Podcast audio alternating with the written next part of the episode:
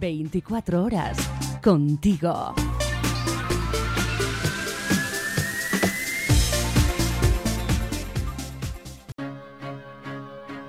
Más que crowdlending.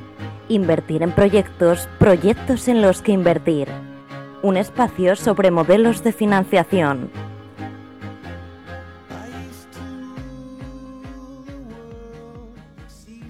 Estos son tus canales de comunicación. Por Twitter, arroba más que una radio. Por WhatsApp, 648-550-456. Y por correo electrónico a través del mail contenido arroba más que una radio.com. Más que una radio.com. Más online. Más cerca. Más accesible. Escúchala en todos los dispositivos móviles.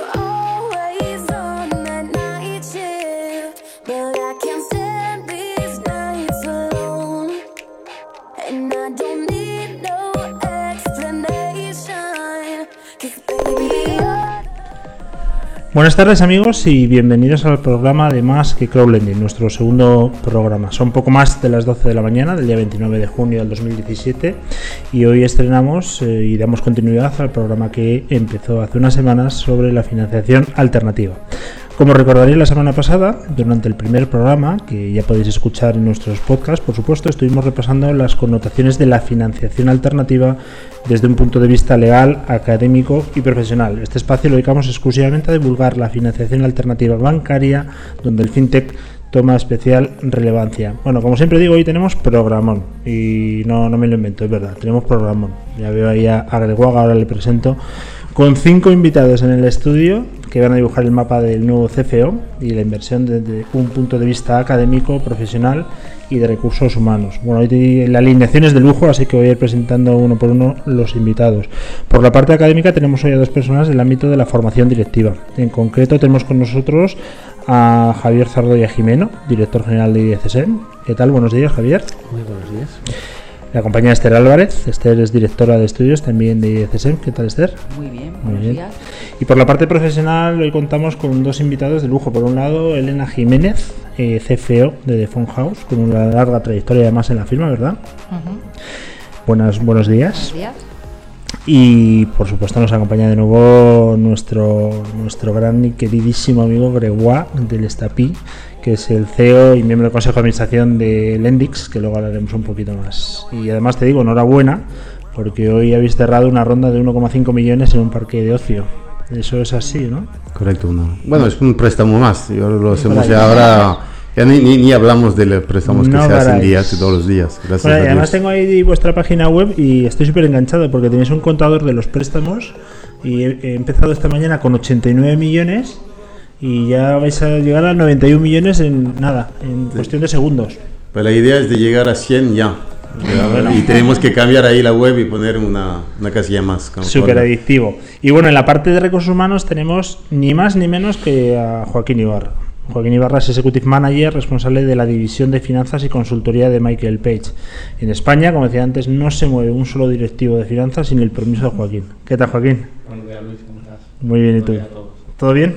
Muy bien, muy bien, muchas gracias. Fenomenal. Bueno, pues estamos en el segundo programa. Tenemos de nuevo a Gregoire porque tiene tantas cosas que contarnos que la verdad es que es uno de los que más sabe. Trabaja durante más de 14 años como directivo en BBVA, enrolado ahora en esta nueva materia y en esta nueva empresa de financiación alternativa. Y bueno, pues ponnos un poco, haznos el, mapa, dibújanos el mapa de los últimos días. ¿Cómo va Lendis? ¿Cómo vamos?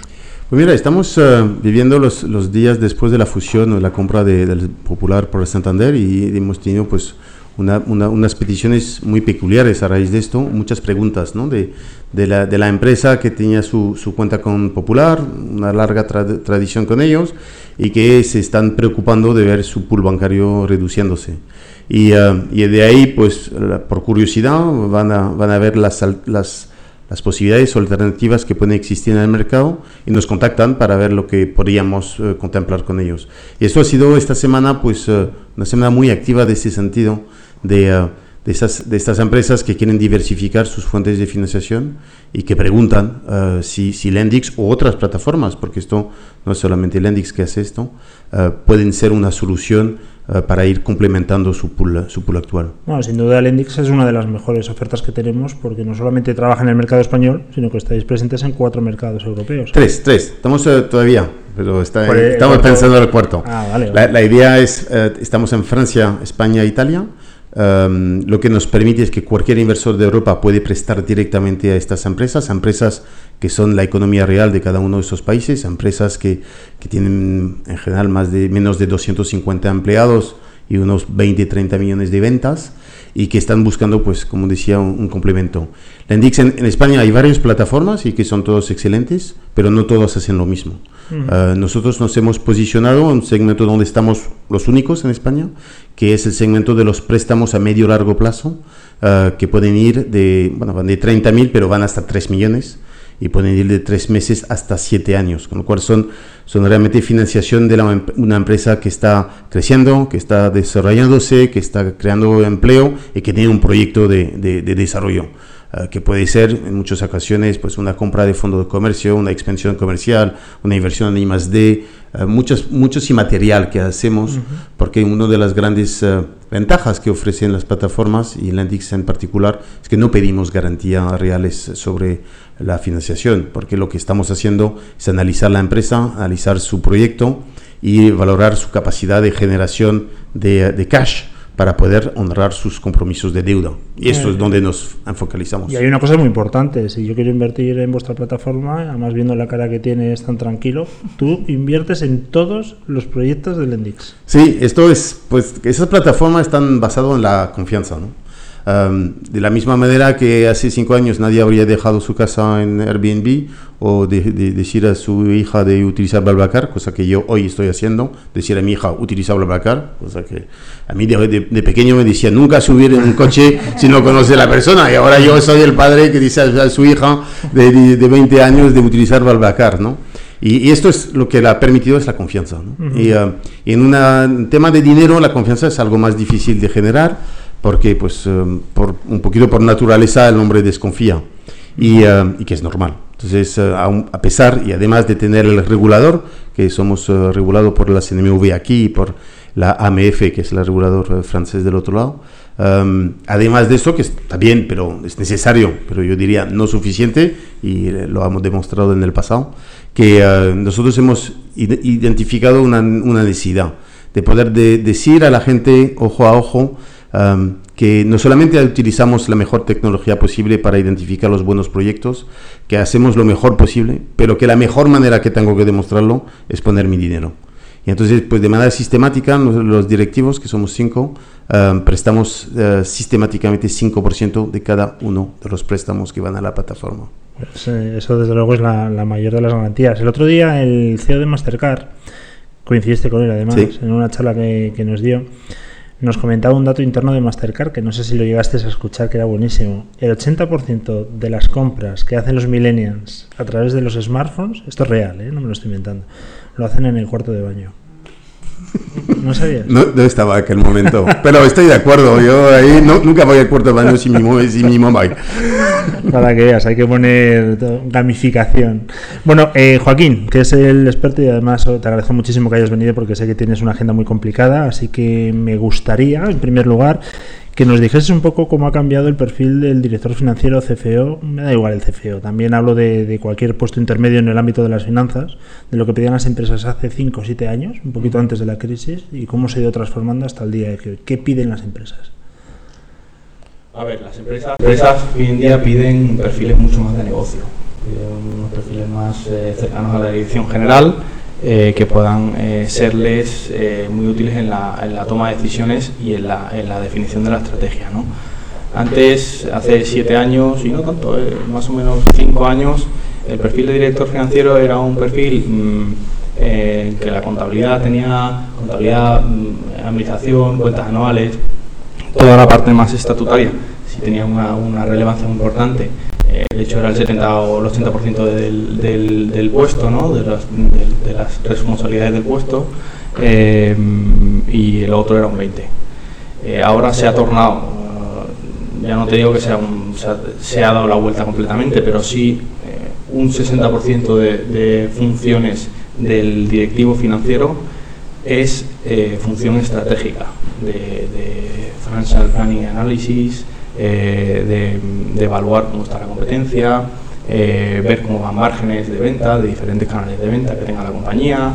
Eh, eso antes en un perfil financiero era uh -huh. impensable. Y ahora. A ver, Elena, tenemos una directora financiera, una CFO de una empresa tan grande y tan conocida como, como The Phone House. Eh, ¿Cumples los requisitos que nos está comentando Joaquín? ¿O eh, cómo está tu equipo? Sin dar nombres, obviamente. ¿Cómo definirías a tu equipo financiero? Yo cumplo el perfil exactamente. ¿no? eh, pero todo lo que ha comentado eh, tiene razón. Yo desde, desde House llevo, llevo 13 años y el, el cambio se ha, se ha, experimentado.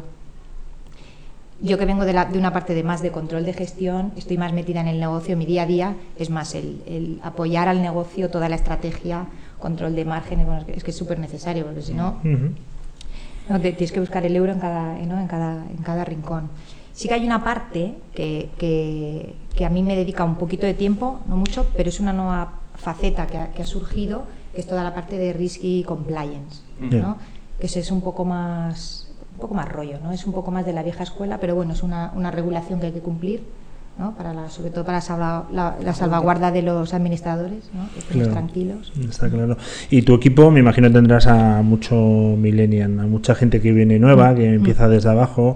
¿Notas que vienen más formados en el área digital o siguen por la tradición de, de máster dirección financiera? ¿Cómo lo ves tú? Mm, yo tengo en mi plantilla la media de gente será 20 y pico años y en la parte en la parte técnica poco poco de momento mucho MBA o sea un poquito todavía de la, de la vieja escuela uh -huh.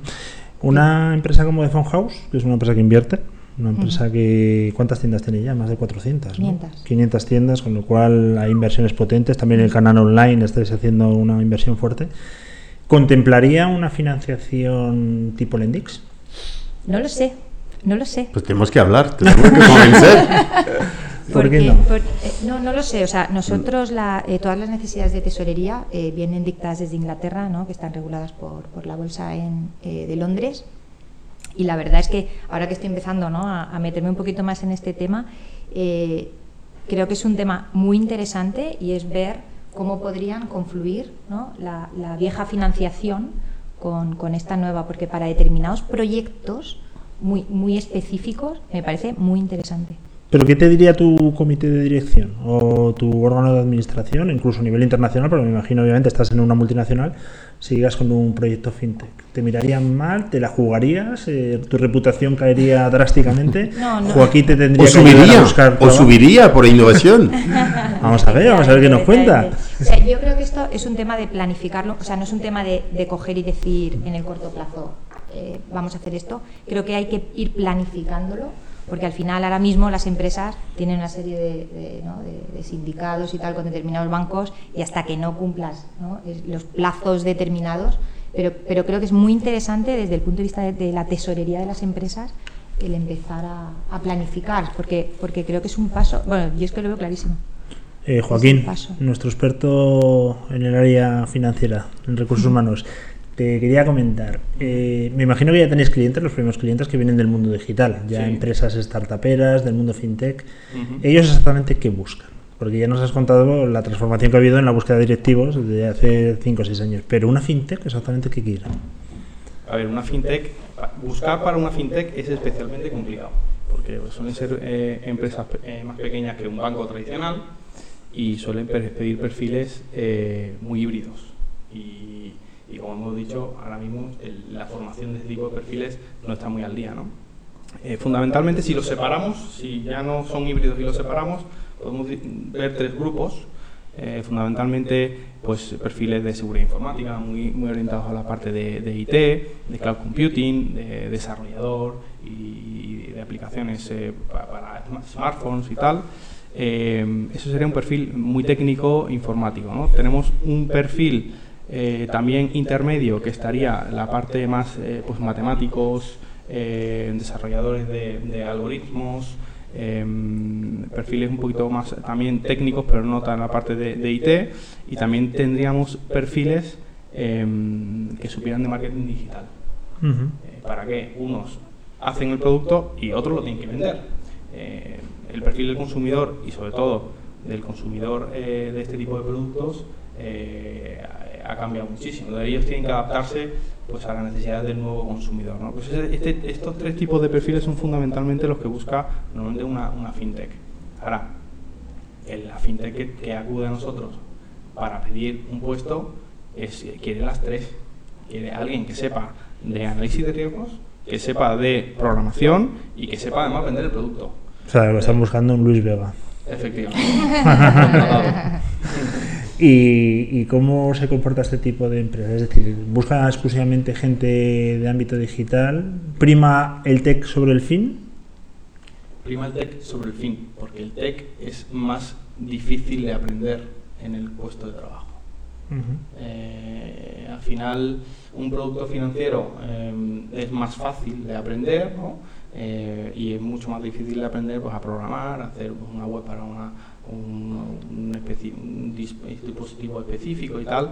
Eh, por lo tanto, buscan a alguien más orientado en tech para convertirlo en fin. Es curioso porque si, me puedo entrar en esta parte, nosotros, eh, salvo algunos puestos muy técnicos que necesita mm, claramente pues una, una aptitud importante, eh, en la mayoría lo que buscamos principalmente es una actitud, es un mindset bueno, puede ser que mi experiencia también lo influye, ¿no? Pero yo creo que lo más importante es saber pensar en este mundo digital, saber pensar que el cliente es el, el, centro de todo lo que se hace y, de, y de, a partir de ahí todo puede fluir. Ah, y la técnica, oye, pues se aprende, se compra, se, son muchas otras cosas. Pero para mí lo más importante es tener gente que están obsesionado con la innovación para el cliente. y, lo que intentamos hacer, y, cada vez nos acercamos y nos queda mucho por hacer, es hacer que en nuestro mundo la, la empresa pueda tener acceso a financiación sin pensar en ello. Es yo que he utilizado un Cabify para venir aquí, no, no tengo dinero, ya lo tengo registrado. Lo que me he movido es de mi oficina donde he terminado una reunión para llegar aquí a tiempo. Um, y, y, ya está, no, no, no entrar en el tema del dinero, las complicaciones, las carreras de obstáculo que puede ser pedir un préstamo para una empresa, su, su pool, estaba hablando de tu sindicato bancario que tendrá sus, eh, su covenant y sus restricciones y sus condiciones. Tratar que si tú tienes un director financiero que tiene un proyecto, pues él piensa en su proyecto, piensa en su negocio, piensa en sus clientes y no se dedica al proceso interno del banco, su carrera de obstáculo, la dificultad que le van a poner, el tiempo que le va a pedir y las frustraciones que le puede generar.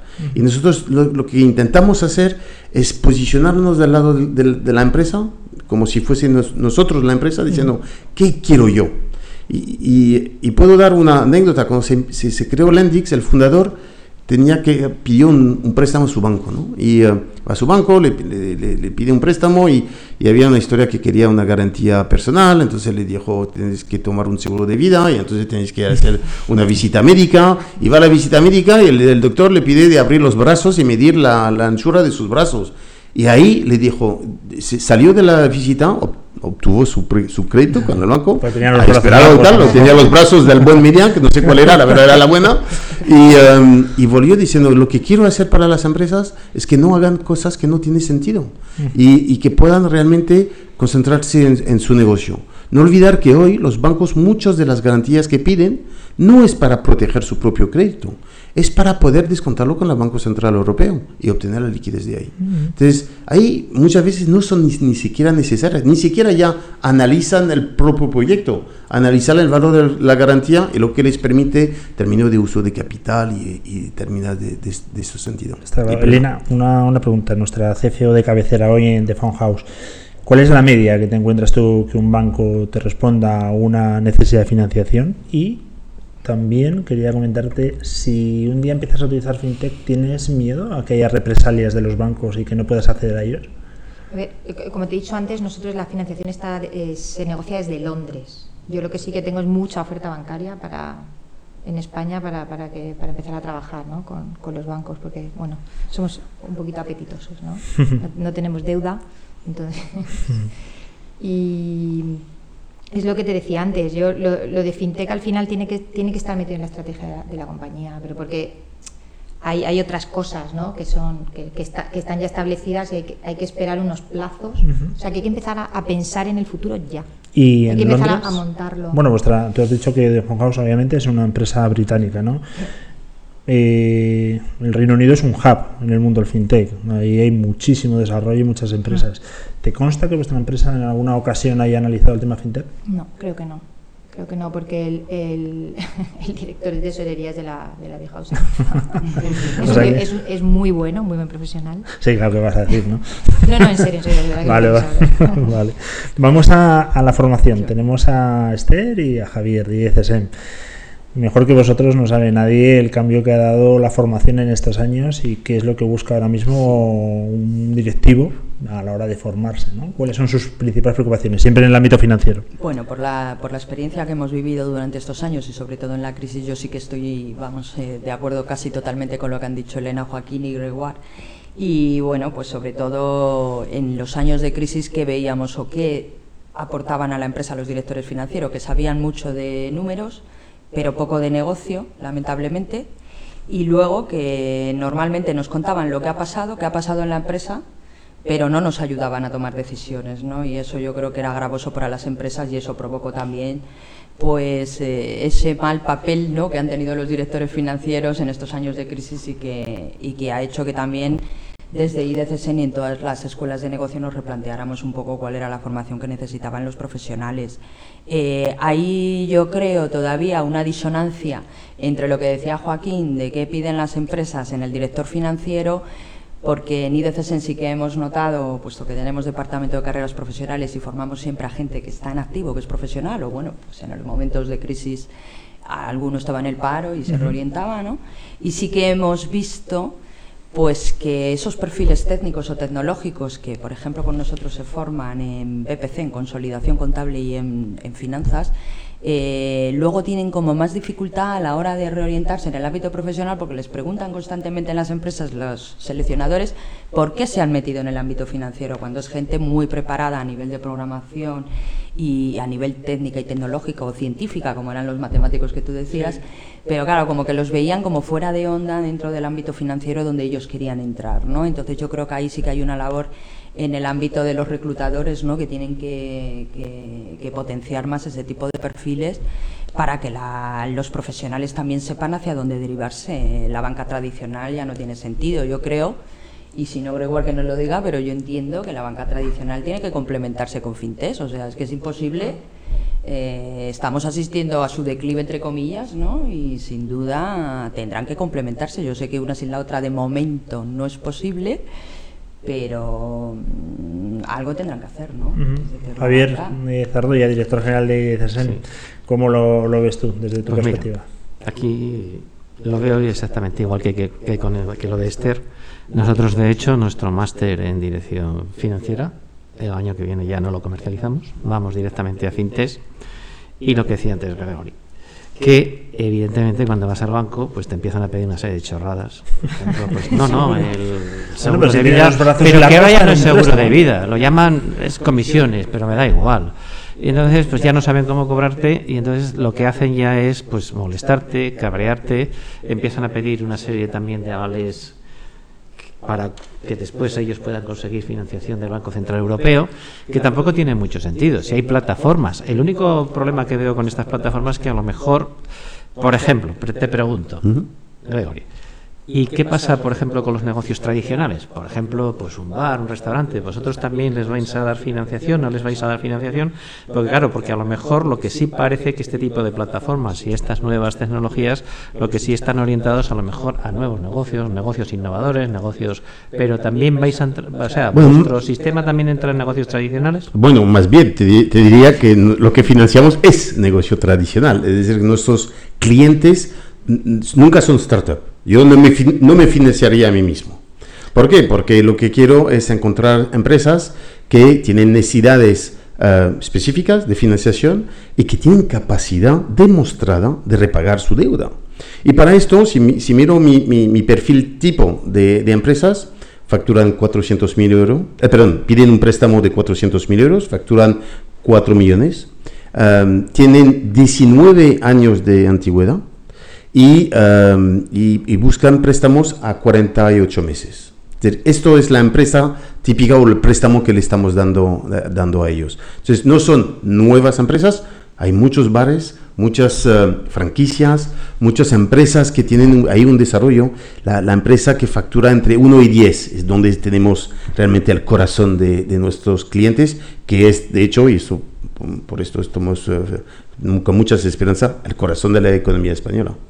Pues sí, me alegro muchísimo porque realmente, evidentemente, pues los bancos se están quedando en todo esto anticuados y de alguna manera tendrían, y por eso nosotros también entramos en este tema, para facilitar que esto fluya de una manera mucho más rápida y que el cliente al final pues sea respetado como cliente y no a veces que cuando vas a un banco pues te dan cuando sales del banco pues a lo mejor sales deprimido.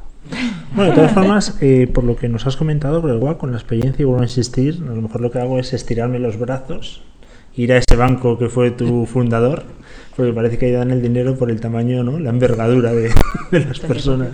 Ya nos lo contarán. Joaquín, nuestro especialista en recursos humanos, has comentado un perfil bastante durillo a la hora de seleccionar un, un profesional de fintech. ¿Existen esos perfiles? ¿Y quién cumple esos requisitos? ¿Es más fácil encontrar un técnico que se dedique a las finanzas o un financiero que se dedique a, a la tecnología?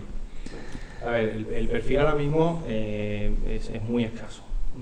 De hecho, mm, contaría con los dedos de una mano los perfiles que he visto que cumplen todos los requisitos que he comentado antes.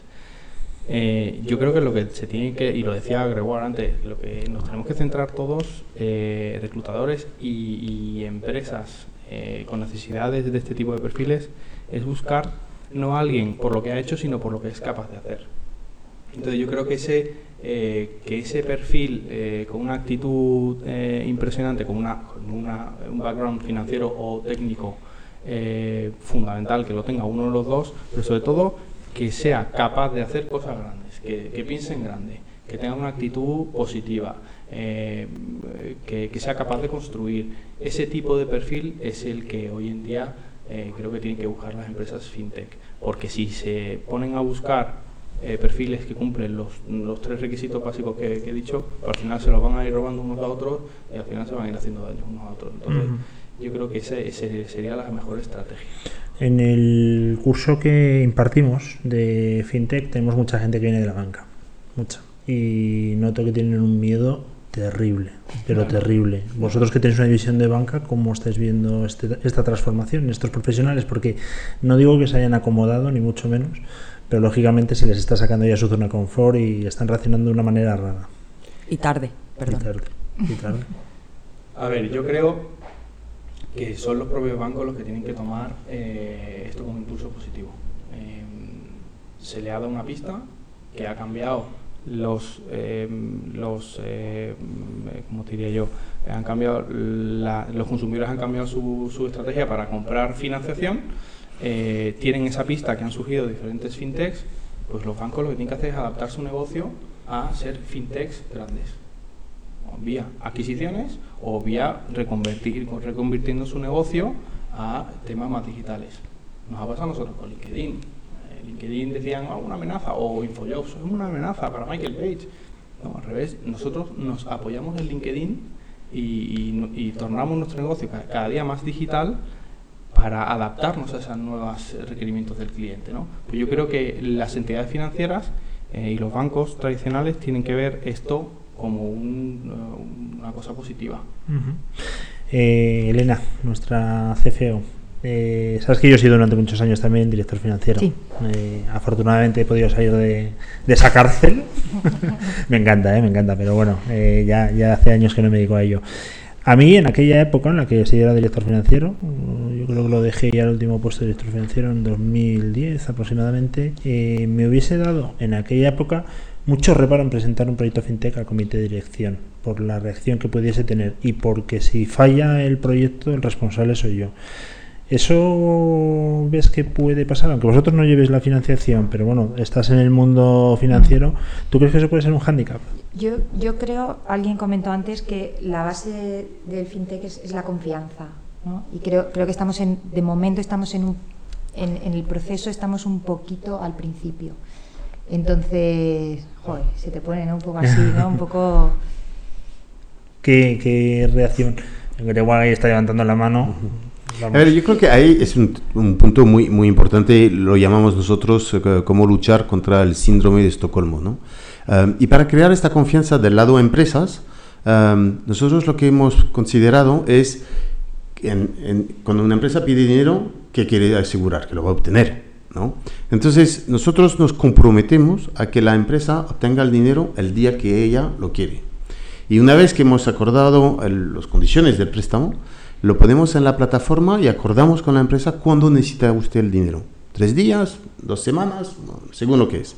Y hemos montado detrás de esto en la plataforma este modelo híbrido que permite que el particular acude a la financiación y lo que no coge el particular, que el, inversor institucional, que representa 116 millones de euros, pues pueda dar la financiación. Y lo que nos permite decir a la empresa, será financiado el día que usted lo necesita. Y yo creo que esta creación de confianza es fundamental para quitar el miedo. Yo es normal que un director financiero diga, bueno, ¿y estos quién son? Y aunque es la, fintech en este caso que da el dinero, pero estos quién son? ¿Me, ¿quién, ¿Quién me asegura que va a ser como me dicen? Pues lo que le asegura es que 240 préstamos han sido financiados el día que ha querido la empresa porque tenemos este modelo híbrido. Y yo creo que es muy importante. Hay que construir esa confianza y quitar el miedo para que, que veamos que esto es bueno para las empresas. Mira, ¿no te gustaría, Elena, en una reunión con ese banco que tienes atravesado, porque todos los financieros hemos tenido un banco que no podemos con él, y mandarle a paseo y decir, no, no, yo lo voy a hacer con una plataforma de fintech. ¿No, no te apasiona ese día que llegue? A, a, mí eso me apasiona total. No, es que yo de verdad que creo que, que el futuro va, va, en esta dirección. Entonces lo veo tan claro. ¿sabes? Joaquín, nuestro maestro de, de, recursos humanos. Michael Page, la verdad que lo tiene muy bien organizado. Os conozco desde hace mucho tiempo y para mí sois referencia en el mundo financiero sobre todo. Pero tenéis eh, la empresa dividida en varios canales, ¿no? uh -huh. en varios sectores. Divisiones, sí. ¿De momento FinTech cuelga de la banca o en algún momento incluso pensáis en separarlo para que no vayan asociados? De momento cuelga de la banca, porque tiene más sentido. ¿no? Al final, como nosotros tenemos consultores con una experiencia previa en el campo para el que ahora reclutan, pues si un consultor que sepa de finanzas y de productos financieros y tal, eh, no le pones la fintech y no le pones a, seleccionar perfiles para fintech, pues al final yo creo que pierde ¿no? ese, ese mojo que, que, que necesita el cliente. ¿no? El cliente necesita saber que le entendemos. Entonces, si le, si le quitas a la banca, a la división de banca, eh, esa parte de, de, fintech, pues le estás quitando mucho, mucha sapiencia al cliente, ¿no? Eh, entonces, eh, yo lo dejaría ahí. Llega un momento que fintech será eh, ya no el futuro, sino el presente, casi. Se harán empresas mucho más grandes, eh, habrá muchas más necesidades y a lo mejor hay que hacer una subespecialización eh, dentro de banca y, dirigir uno o varios equipos a seleccionar este tipo de perfiles. Pero por el momento no lo veo. Por el momento lo veo en banca. Perfecto. Eh, si os parece, vamos a hacer una pequeñísima pausa porque además eh, Joaquín sé que tiene prisa. Hoy, hoy te toca repaso del director general, ¿verdad? Sí. Y no vamos a hacer que, que, estés aquí más tiempo con nosotros. Vete tranquilo, luego nos llamas a ver si ha salido todo bien, por favor. Sí, yo creo que sí. Vale, seguro que sí. Conociéndote no va a haber ningún problema. Te agradecemos un montón que hayas estado con nosotros, que nos hayas arrojado luz en el sector de los recursos humanos y tienes toda la razón, yo coincido 100% contigo. Es un mundo que vendrá y un mundo muy complicado ¿eh? de seleccionar buenos profesionales. Pero bueno, y muy interesante. Pero para eso está la formación, que ahora vamos a entrar con ello, para formar a nuevos profesionales. Te agradecemos mucho que hayas estado aquí y ahora nos vemos en un ratito.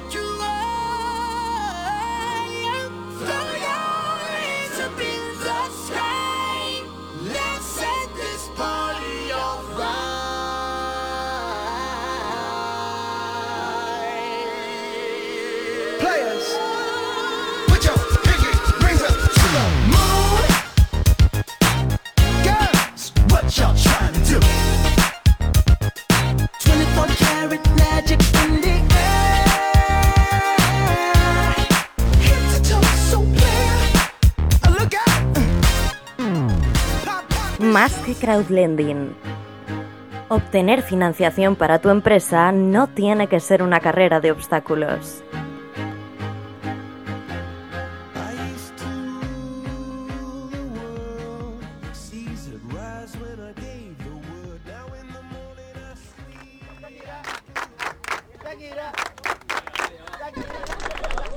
Bueno, pues seguimos aquí con el programa eh, Más que Crowdlending, la segundo, el segundo programa. Nos acompañan nuestros invitados. Ya hemos tenido que despedir a, Joaquín. La verdad es que me quedo un poco nervioso. Espero que le vaya bien la reunión con su directora general. Luego informaremos a todo el mundo que la cosa ha salido bien, que ha sido una pieza. Eso tengo que ir el hombre urgentemente y bueno, pues obviamente ya, ya nos lo avisó. Vamos a la ventana de formación. Me imagino que Esther, eh, directora de estudios de IECSM, vosotros mejor que nadie detectáis las necesidades de formación del directivo actual. Y hace unas semanas hablábamos de cómo está cambiando pues, el máster, por ejemplo, en dirección financiera, los nuevos financieros que vienen a formarse en otras áreas. Tenéis SAP eh, abarrotado y con muchísima demanda porque realmente el profesional de finanzas se quiere digitalizar, ¿no? ¿Cómo, ¿Cómo, lo veis vosotros, que sois los expertos? Eso es, era un poco lo que comentaba antes con, bueno, cuando estaba aquí Joaquín, ¿no? ¿Cuál es el problema que tenemos? Pues esos perfiles, esos profesionales incluso técnicos eh, y científicos que no se derivan tanto a la parte tecnológica en sí, sino que quieren derivarse a la parte financiera, bien porque han sido emprendedores. Ahora mismo en la tercera edición de SAF que finalizamos hace unos días, y se certificaron en BPC en consolidación y en finanzas, teníamos un perfil muy curioso, muy heterogéneo en el aula, porque contábamos con dos arquitectos que además tienen estudio y eran hermanos. Y curiosamente quisieron formarse en SAP, en la parte de FEI y de BPC. Entonces, claro, su miedo era que vinieron a verme la semana pasada, era cómo se reubicaban ahora profesionalmente en el ámbito financiero porque ya estaban teniendo entrevistas, ¿no? Y, y claro, les preguntaban sorprendentemente qué hace un arquitecto que además tiene estudio, que tienen, son emprendedores, que les habían concedido un premio por una plaza que habían reubicado arquitectónicamente en la zona de Albacete y tal, y de repente se meten en el mundo de las FI y efectivamente, es decir, lo que le decía Joaquín, ¿no? Se está teniendo todavía en la empresa reticencias a ese tipo de perfiles que se orientan hacia finanzas y que vienen del ámbito del negocio, ¿no? Como serían estos perfiles técnicos arquitectos que tienen su propio estudio. ¿Te cuenta Tienen algo su la- propia empresa, sus- son emprendedores también. ¿Los candidatos te, te cuentan algo sobre FinTech? Los candidatos a estudiar y formarse en el área, obviamente, financiera. Sí, a ver, les preocupa sobre todo, eh, obviamente, la gente que viene de banca, que también hace en este caso SAP y que muchos eran candidatos probablemente a nuestro programa de FinTech, eh, tienen esa, ese problema de no saber hacia dónde dirigirse, ¿no? Porque sabemos que el banco al fin y al cabo es una empresa, pero no es una empresa igual, con lo cual ir a la empresa privada no es fácil salirte del sector de la banca y su salida natural, por llamarlo de alguna manera, está clara que es en finanzas, pero no al uso. Porque como decíamos, pues el, el perfil del director financiero, el del profesional de finanzas, tiene que ir acompañado de la parte tecnológica. Entonces saben que tienen que por ahí formarse y, y- y quitarse un poco ese paraguas ¿no? que tenían de la Sí. banca, esa comodidad, esa lentitud, para mi gusto, en los años que llevamos y que hemos estado de crisis han tardado mucho en reaccionar. Es decir, yo decía, ¿dónde está la gente financiera? ¿Dónde están los profesionales de la banca? Que van a desaparecer, obviamente, que van a dejar de trabajar en la banca, porque estamos asistiendo a, a cómo se van bajando esas plantillas, ¿no? Y, y no venían a formarse, pero ni en negocio, ni en finanzas, ni en tecnología, ni en nada, ¿no? Es decir, quizás ha sido un problema ahí de que les ha costado, pues eso, ese colchón de comodidad que tenían, ¿no? Está El- claro. El saltar, ¿no? Elena, eh, nuestra CFO de referencia, posiblemente de las mejores CFOs de España, sin duda. Gracias. No, de nada, es, es la verdad. Eh, bueno, conocemos, me imagino que mucha gente dentro del sector de las finanzas, muchos CFOs de otras compañías. eh, ¿Habéis pensado en utilizar las fintech? Ya no hablo en el tema de la inversión, que ya has dicho que, bueno, pues por política en algunos sentidos viene fijada, sino en otros verticales, es decir, medios de pago. De, no vamos a hablar de core equity porque no viene mucho al caso, pero por ejemplo, divisa. No lo sé si lo contempláis o eso está cerrado y por qué, porque me estás diciendo ya que no con la cara, así que dime el por qué no. Pues la verdad es porque, porque creo que, que yo misma no, no- ni me he parado a pensar en las, en las posibilidades que tiene. O sea, ¿tú crees que hay falta de evangelización todavía en el sector del fintech? Yo, yo creo al final es un poco son las prioridades que tienes tú en el, en el día a día. Y como es una, es una, un área tan novedosa, quizá yo misma no, no me lo he puesto dentro de mi, de mi top ten, Ujú. ¿sabes? Entonces es un tema que yo ahora que, ahora que me estoy metiendo, que me encanta Sí. y que creo que es el futuro, creo que, que ahora empieza a tener mayor visibilidad y es cuando me lo meto en la agenda y es decir, oye, ¿qué, po- qué, qué beneficios puede traer esto? Nosotros ya lo utilizamos en la parte de cliente. Sí. Eso sí que lo utilizamos, pero en la parte financiera, de momento. Mira, igual, esto lo hemos hablado muchas veces. ¿Qué hacemos? Porque Sí, sí. efectivamente el 53% según un estudio de la vanguardia, ya de, de octubre del año pasado, ¿eh? o sea, ya ha llovido, seguramente ya sea más, a nivel particular sí utilizaba las fintech, pero a nivel empresa nos vamos hacia abajo. ¿Qué Pues, pasa? Pues es mi reto de todos los días, ¿no? De evangelizar, explicar eh, las bondades del servicio y quitar el miedo, ¿no? Quitar el miedo a la empresa y quitar el mi- miedo a, la- a las personas. Eh, yo creo que el mundo está cambiando, es que esto es una realidad, ¿no? Entonces, eh, si tienes 25, 35, 45, 55, pues la situación cada vez es diferente. Pero hoy por hoy, el mundo que nos viene encima es un mundo maravilloso. Yo me gustaría tener 25 de años hoy y de tener de la capacidad de cambiar, de evolucionar, de no entrar en un camino para toda la vida y de, ir cambiando, evolucionando. Eh, Yo creo que la- las nuevas generaciones tienen unas oportunidades fantástico porque poco a poco le vamos a quitar el miedo al miedo y le vamos a permitir equivocarse, que está en el centro del mundo de las startups y de las fintech en general. Tenés el derecho de equivocarte.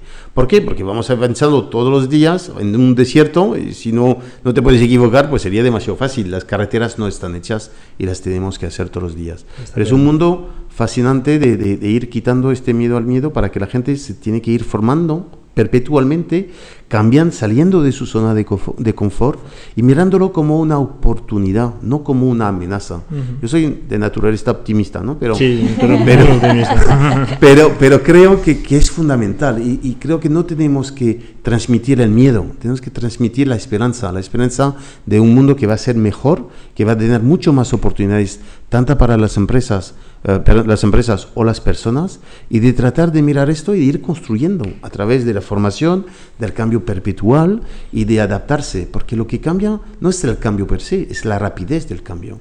Y ahí hay que estar formándose perpetualmente. Yo creo que el momento de, de- de- de- de la vida va, va a ir incrementando, es exponencial lo que está ocurriendo. Entonces hay que encontrar las maneras de evangelizar y, y- encontrar pe- personas claramente eh, eh, muy abiertas como, como Elena. Y, y- y cómo la voy a convencer? Pues la voy a ir a ver le- un día, le voy a dar lo- mi visión, porque yo creo que esto es bueno para su empresa o para ella misma, para empezar, que creo que todo se empieza para las personas. Las empresas son, después llevan responsabilidades eh, financieras y van a actuar en acorde. No sé si sabes que en octubre se celebra la reunión anual de la Asociación Española de Directivos Financieros en Madrid y en noviembre en Barcelona. Y me han pedido que haga todo el área de FinTech eh, ante 400 personas. Me juego que me tiren muchos ladrillos, ¿no? Pues eh, ahí yo creo que no puedes no hablar de ello porque es fundamental que los, la- los directores financieros sepan que existe y que a partir de ahí, como son gente muy abiertas y que saben que tienen una responsabilidad que cada vez es más estratégica, eh, tiene que ofrecer a la dirección general pues nuevas vías complementarias, no se sustituye a nada esto.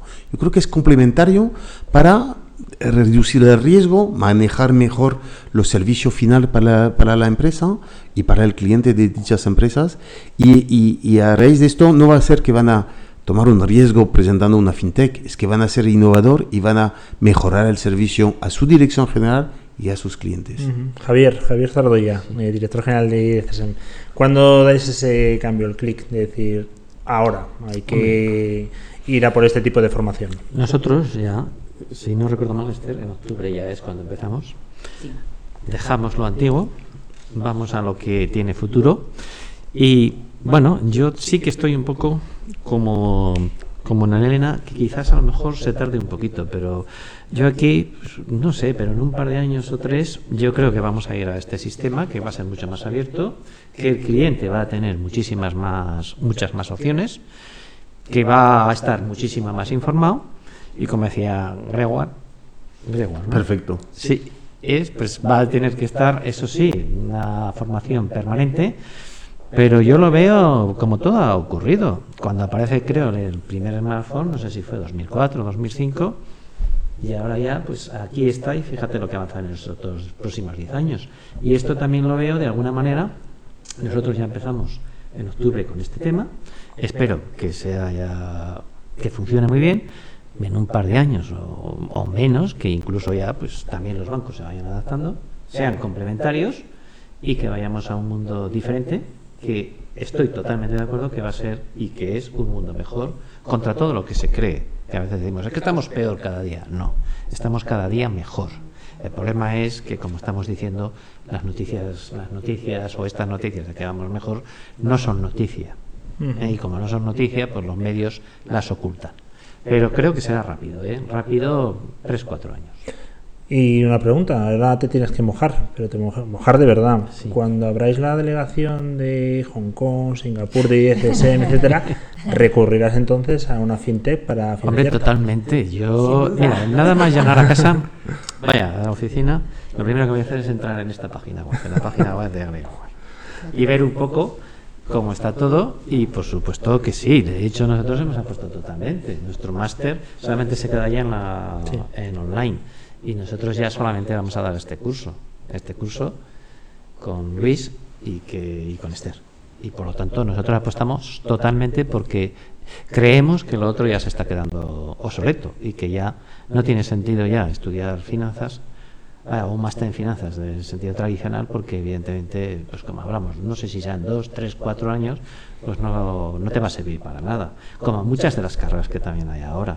que evidentemente al final te dedicarás a otra cosa que no has estudiado. Pero bueno, nosotros seguimos diciendo la formación constante porque de alguna manera te abre la mente y te adaptas a las nuevas tecnologías. Pero esto ya está aquí, o sea, esto ya no hay quien. De hecho, no, por ejemplo, para hablar un poco, este eh, Sánchez para ganar a sus primarias, bueno, ya, ya no ha acudido al banco, ha acudido al confundi. De verdad, de verdad. o, sea, o, sea, ya está aquí, no, no necesito, como antes, ¿no? Por ejemplo, que ese banco me tiene que prestar, no, no, ha acudido a confundir, la gente ha ido, los partidos políticos ya están otras nuevas vías de financiación. Exacto. Ha, ayudado, ¿no? Un poco la política a que, a que sea, a que el conocimiento no sea, sea un poquito más masivo. Tiene mucho, mucho camino todavía que recoger en este terreno, ¿eh? Yo creo que, y es un tema fundamental para el país. Yo creo que España, eh, claramente yo soy un español de toda la vida, ¿no? Um, y, y, y, creo que España tiene una oportunidad espectacular de atraer gente de todo el mundo a venir a desarrollar desde España cualquier tipo de empresa. ¿Por qué? Porque si vive mejor en España que en Estocolmo, y, los españoles son más simpáticos que los estuaños, que no los conozco, pero...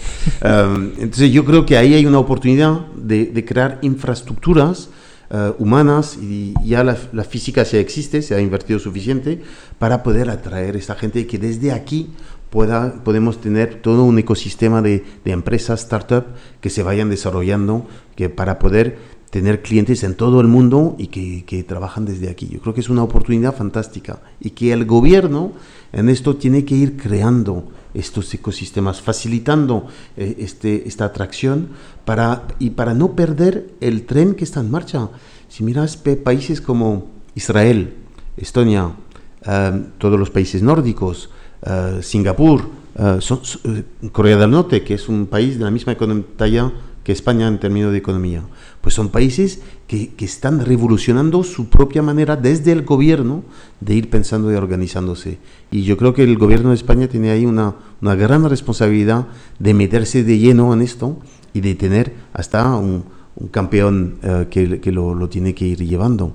En Francia tenemos ahora un nuevo presidente que, que realmente está obsesionado con esto y uh, yo espero que va a ser uno de los trenes de Europa mm. para llevar a a no dejar los países detrás. Está claro. Una cosa que igual, también importante, eh, toda la financiación que otorgáis a las empresas que la solicitan, que por cierto también hay que decir que vuestro corte es muy riguroso, eh, no, no, cualquiera puede entrar, pero bueno, eso también le da credibilidad.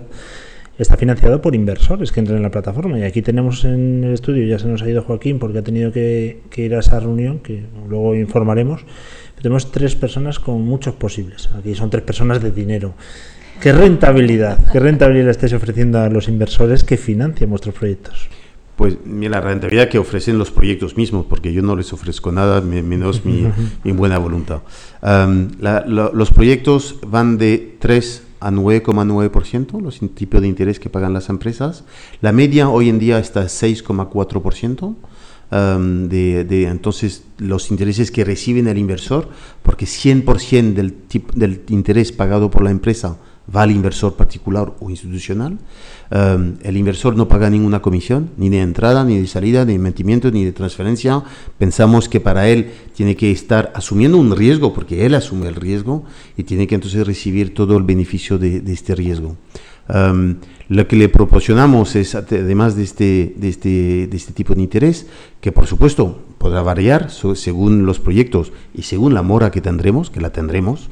Hoy estamos muy, muy, muy bajo en la mora, 0,2%, pero um, por desgracia creo, estoy convencido que no es normal y que iremos subiendo en la mora para no superar el 2%. Con lo cual el mensaje que doy a los inversores, a esos tres potenciales clientes, es uh, mirarlo porque es una manera de ganar una rentabilidad adicional, de participar en la economía real y de elegir su mismo los proyectos y estar en control de sus ahorros, de beneficiar de la tranquilidad que yo invierto a vuestro lado y que estaré siempre a vuestro lado porque pues pongo mi dinero también, um, y que uh, tendrán una aplicación, somos los únicos a tener una aplicación en el mobile que permite en tres clics invertir y empieza a ser realmente adictivo de poder participar en esta economía a través de, de, un, de un móvil uh, invirtiendo de manera muy fácil. ¿Hay un mínimo de inversión? Hay un mínimo de 20 euros, con lo cual es uh, para todos los bolsillos. Um, y, y, puede ir hasta 3.000 por proyecto, es la- la- la- el máximo que, que pone la, CNMV. Y, eh, pero bueno, lo que nosotros decimos, nunca pongas por favor 3.000 en un proyecto, es más bien decir al revés. ¿Qué tipo de, de- de ahorros te gustaría invertir en este momento de la economía y de su tipología de clientes? Y una vez que has fijado esta cifra, 5.000, 10.000, lo que sea, lo divides por 50. Y si es 10.000, pues 200 euros. Nunca invertir más de 200 euros en cada proyecto que te gusta. Y así pues tomará el tiempo para ir construyendo esta cartera, pero al final tendrás una cartera diversificada y que eh, tendrás eh, pues todos los meses tu, tu- tu principal interés que caerá en tu cuenta tranquilamente y la podrás reinvertir ah, a medida que lo recibes. Mucho mejor que invertir en Sí, bolsa. yo el creo. señor Lena Torhaus, el dueño, ya ha invertido esos 45 millones de euros. ¿Así? No nos hubiera perdido, ¿no? En el Banco Popular. Elena, nuestra CFO ya top 5. Ya hemos bajado top 10 de antes, de las 5 mejores de España. Y espérate cuando terminemos no seas la number one, ¿eh? Y porque, bueno, la number one. ¿Dónde te ves dentro de tres años? Y te, te explico, te razono la, la pregunta. Yo cuando era director financiero, eh, a mí me ponían siempre las áreas de IT y recursos humanos bajo mi supervisión.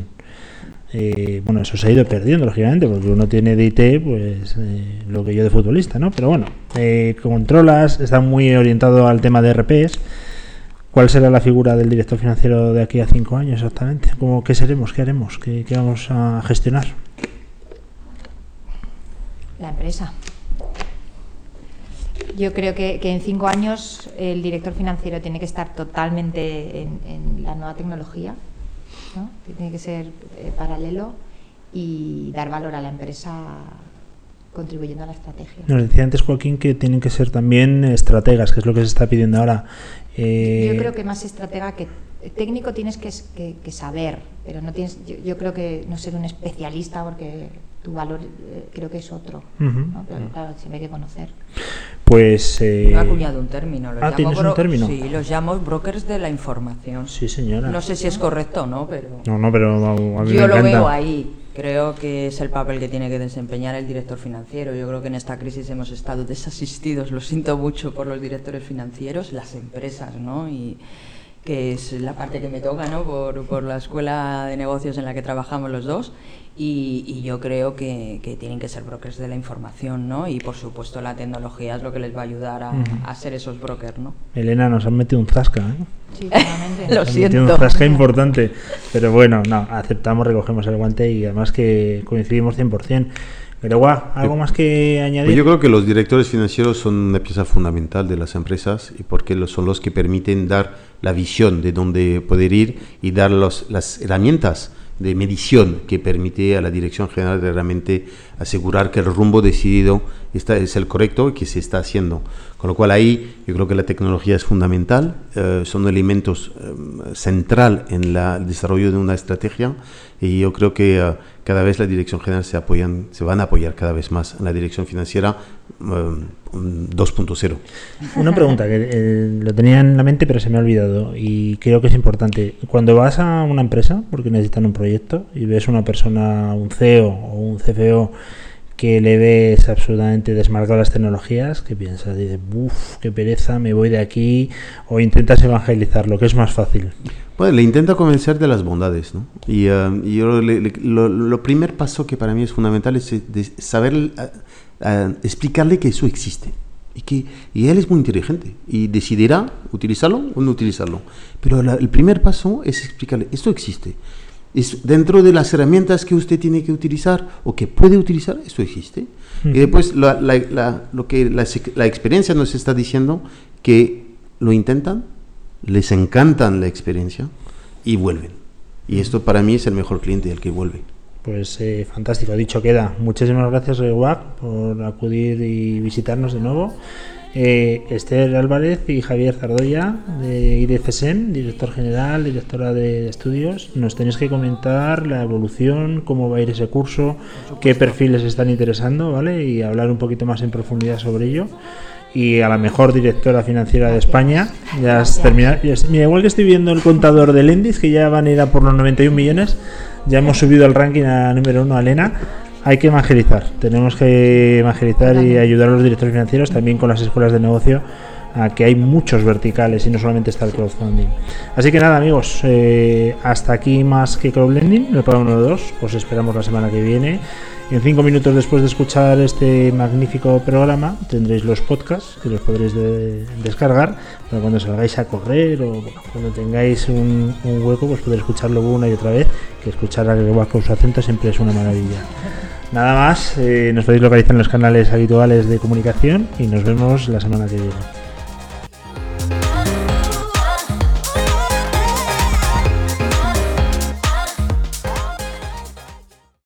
Más. Más online, más cerca, más accesible. Escúchala en todos los dispositivos móviles. Estos son tus canales de comunicación por Twitter, arroba más que una radio. Por WhatsApp, 648-550-456. Y por correo electrónico a través del mail contenido arroba más que una radio.com. Más que crowdlending. Invertir en proyectos, proyectos en los que invertir. Un espacio sobre modelos de financiación. Sobre el fin, porque el tech es más difícil de aprender en el puesto de trabajo. Eh, al final, un producto financiero eh, es más fácil de aprender eh, y es mucho más difícil de aprender pues, a programar, a hacer pues, una web para una, un, dispositivo específico y tal. por lo tanto, buscan a alguien más orientado en tech para convertirlo en fin.